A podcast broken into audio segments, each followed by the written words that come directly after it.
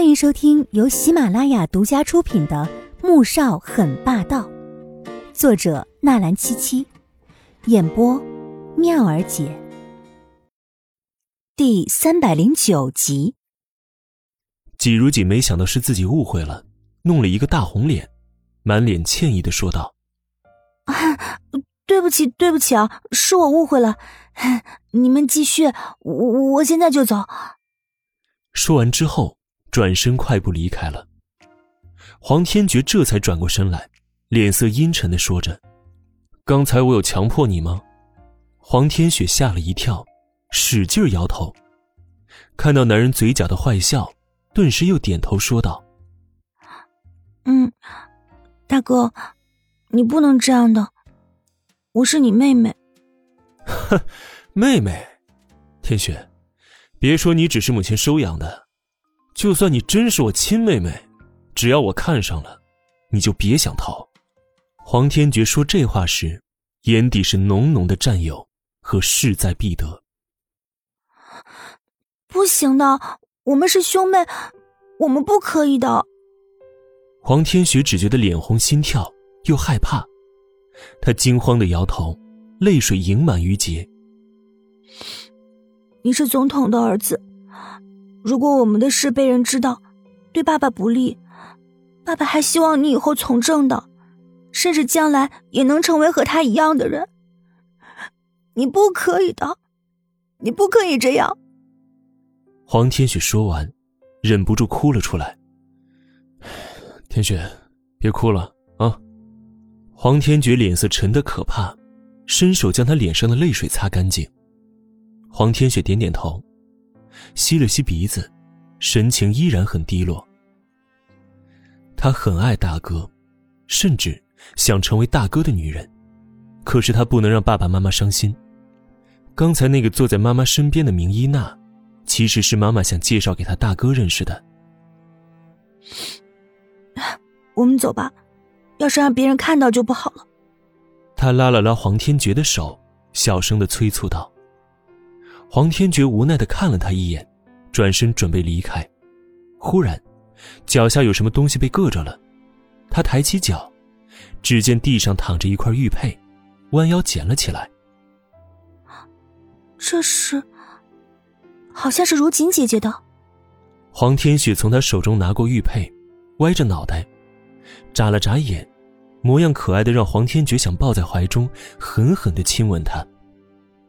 黄天雪似是察觉到他那逐渐幽深危险的目光，吓了一跳，立即握紧玉佩。我去还给如今姐姐。说着，便撒腿跑了。逃脱之后，黄天雪这才拍了拍胸口，大大的舒了一口气。而此时，还在露台的黄天觉神色暗了暗，想到刚才的玉佩，他好像在哪里见过。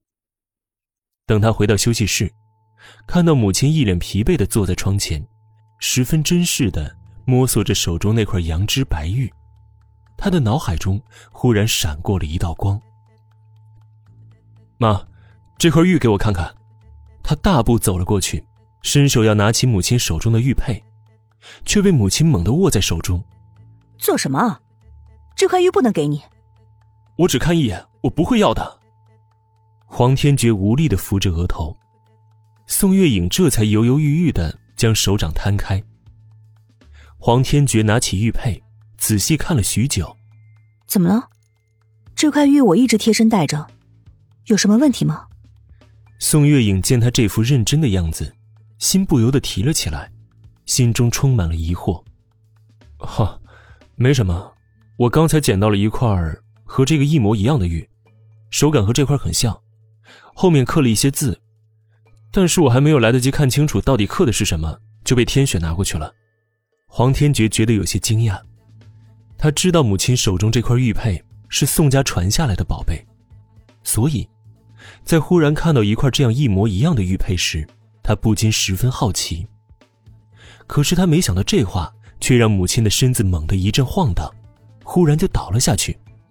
哎妈，你怎么了？季如锦回到会场，穆恩凑了过来。没多久，黄天雪也追了过来。如锦姐姐，这是你的玉佩吧？黄天雪摇了摇手中的玉佩，笑眯眯的问道。季如锦看到玉佩，脸色突然一惊，立即接了过去，捂在胸口说道：“啊，还好还好。这个玉你在哪里捡到的？你怎么会知道是我的？”因为他今天穿的白色礼服，而玉正好又是白色的，戴在胸前反倒和衣服的颜色融为一体了。加上他又戴了披肩，不仔细去看，根本不会发现他戴着玉佩，所以。他玉佩丢了也没有察觉。嗯，我的眼神特别好，所以早就注意到了。应该是你的披肩把玉佩给拉掉了。大哥在露台那边捡到，我正好过去看到，大哥就让我还给你。黄天雪在过来之前就已经想好托词了，以至于回答季如锦疑问的时候十分正常，看不出一丝的心虚或者紧张。季如锦没往别的地方想。只是十分感激的看向黄天雪，嫂子，你看，那上面是什么？是不是大哥的名字？穆恩站在一边听着，忽然目光落在了大屏幕上，随即拉着季如锦指向大屏幕。季如锦顺着他指的方向看去，先是疑惑了一阵，仔细看起了屏幕上的内容。远远的地方，穆蒹葭露出了放心的微笑。这份检测报告一出来，接下来穆萧寒将会成为世人眼中的怪物，而穆氏很快就会属于他了。本集播讲完毕，感谢您的收听，记得点赞订阅哦。